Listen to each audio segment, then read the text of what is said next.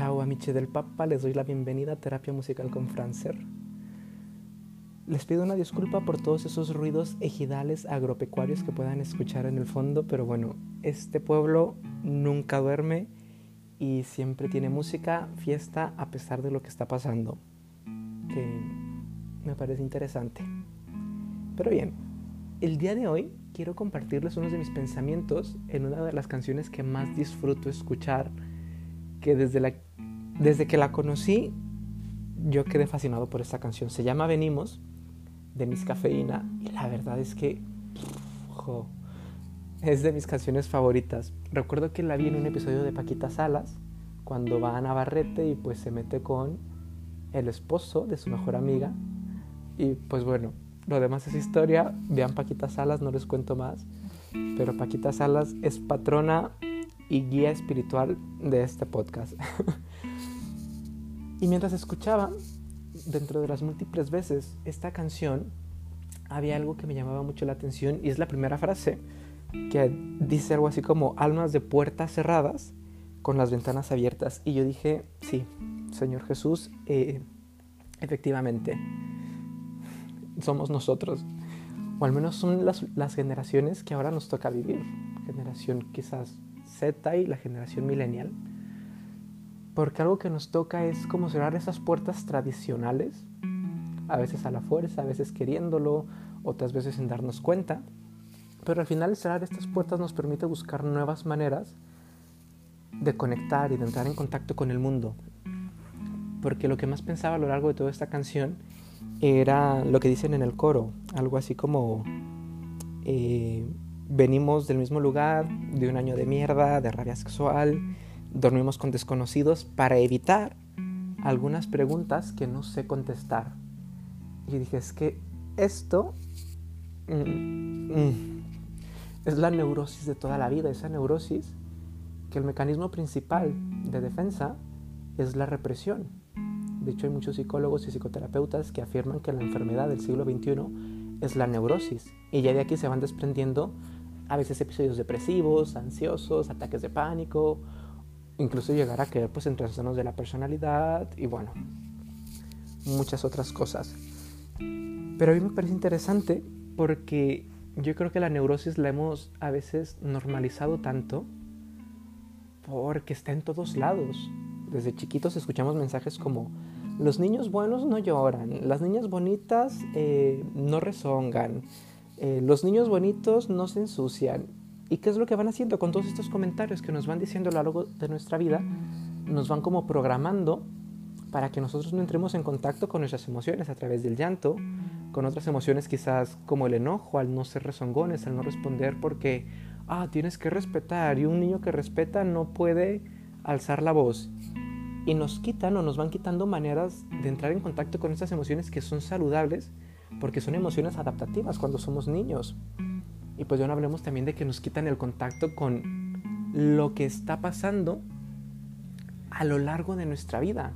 Es decir, de ensuciarnos, de tener experiencias desagradables, incluso a veces pues malas podemos llamarlas, pero que a veces son necesarias. Yo recuerdo que escuchaba a una terapeuta que decía que es necesario a veces dejar que los niños se rompan las rodillas, en un sentido metafórico, obviamente, porque esto nos permite que vayamos creciendo, que nos vayamos madurando y nosotros mismos vayamos regulando todo lo que está pasando, porque si siempre es papá, si siempre es mamá quienes están regulando todo esto, no podemos salir de nuestra propia concha, de nuestro propio lugar, de nuestro propio espacio y nos encerramos y el ejemplo más claro que tenemos es Frozen y cómo ver súper el potencial que tenía Elsa y jugar y hacer magia y el hielo y todo esto.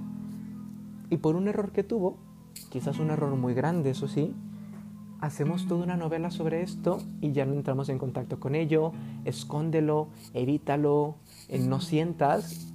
Y bueno, vemos el caos que esto le causa hasta que ya no puede más y lo saca la mal, digamos de mala manera.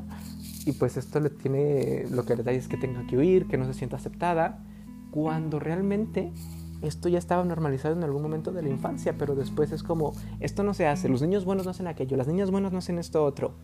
Y pues nos van poniendo cajas de represión encima que son difíciles de quitar y que al final son las que nos joden cuando somos adultos. Y por eso tenemos que buscar parejas que repitan o repliquen lo que vivimos en la infancia.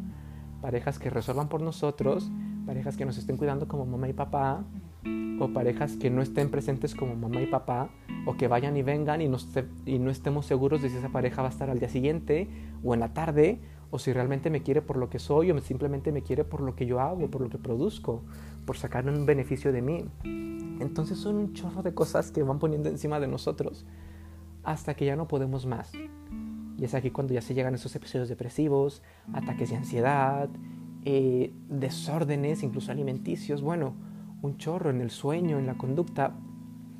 Y es aquí cuando tenemos que decir o nos decimos, estoy mal de la cabeza, estoy mal de las emociones, tengo que ir con un especialista. Y para evitar todo esto, lo principal es hacer todo lo contrario de lo que nos han dicho. Y esta canción a mí siempre me dice, es que es esto.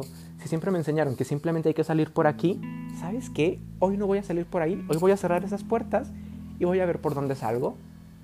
Y esto a mí, o lo que nos permite hacer, es buscar nuevas maneras de conectar, de aventurarnos, de vivir.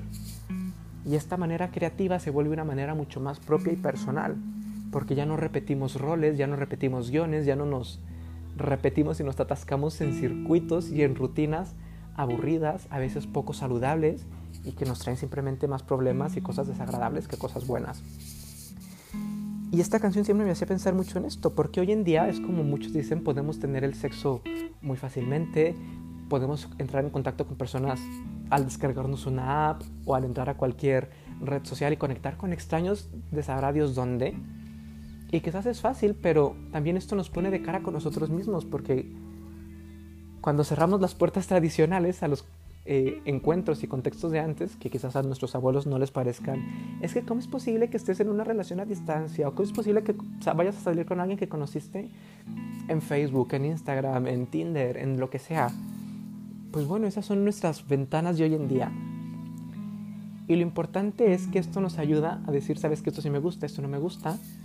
Y aquí viene lo importante y que es la clave para romper con estos patrones poco saludables y con esta neurosis que nos encadena y lo contrario a la represión, que es la liberación.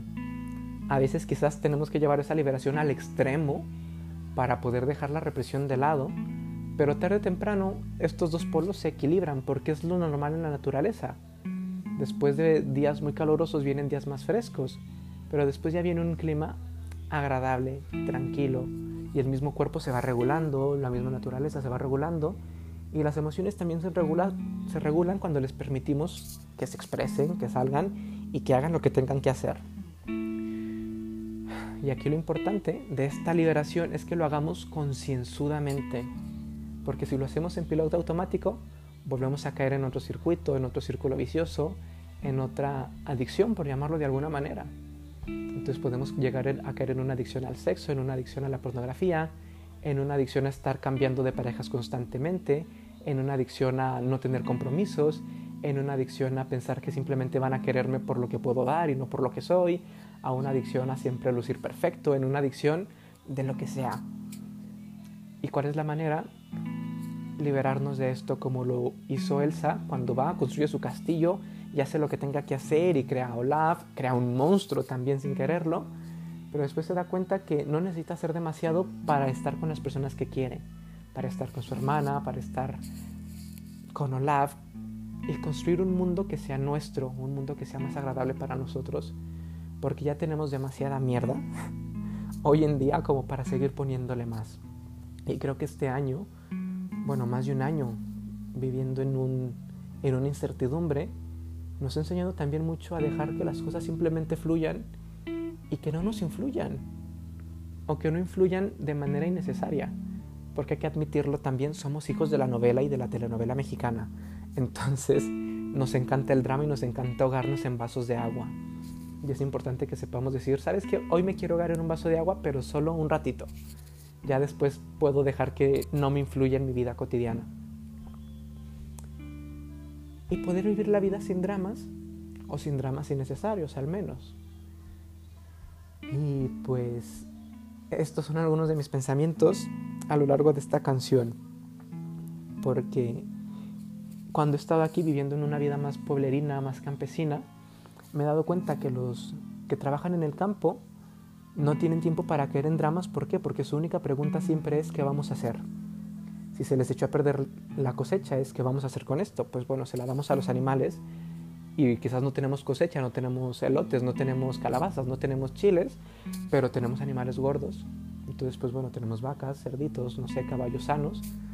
Eh, o no sé, de repente llovió mucho, ¿qué vamos a hacer? Pues captar agua, un sistema de riego, vamos a guardar la demás por si se llega la sequía, tener de dónde sacar. Y si está la sequía, ¿qué vamos a hacer?